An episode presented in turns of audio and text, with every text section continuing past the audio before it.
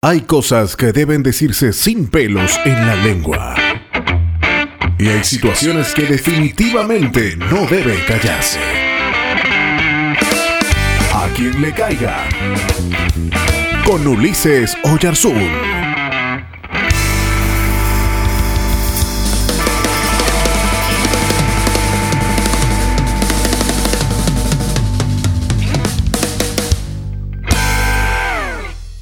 Jesús en los evangelios aparece como una persona noble, una persona simpática, querida, amada, pero en un relato, sobre todo en un relato en especial, aparece un Jesús enojado.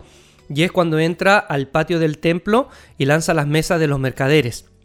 Y Jesús, en un arrebato de, molestia, eh, eh, repite el versículo de Isaías capítulo 56, versículo 7, cuando dice, mi casa será llamada casa de oración y ustedes la convirtieron en cueva de ladrones.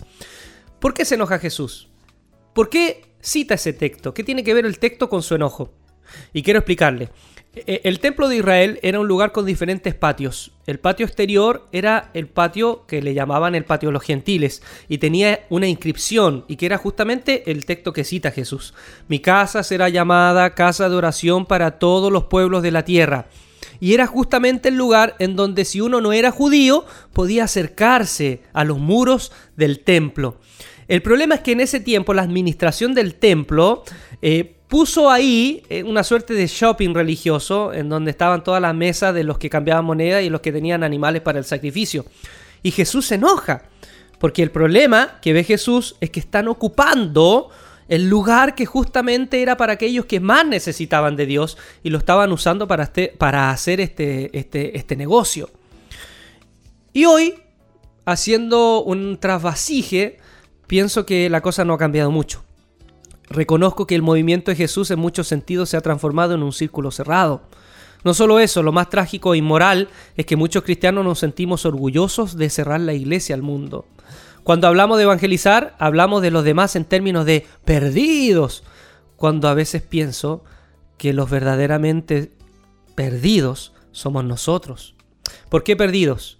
Porque perdimos quizás el verdadero sentido de lo que significa ser luz, Perdimos la capacidad de tocar al mundo con el amor de Dios. La mayoría nos hemos puesto al otro lado del abismo, predicando desde nuestros prejuicios, desde una mal llamada santidad, que en vez de preocuparse por hacer lo bueno a los demás, se ha obsesionado por no hacer lo malo. Mi casa será llamada casa de oración. Y creo que hoy vuelve Dios a decir, una casa como un lugar de comunión, un lugar de encuentro, de amistad, de relaciones significativas.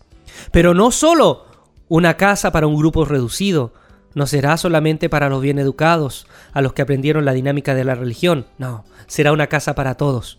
Para cada hombre, mujer y niño, no importando el color de piel, la clase social o condición de cualquier tipo.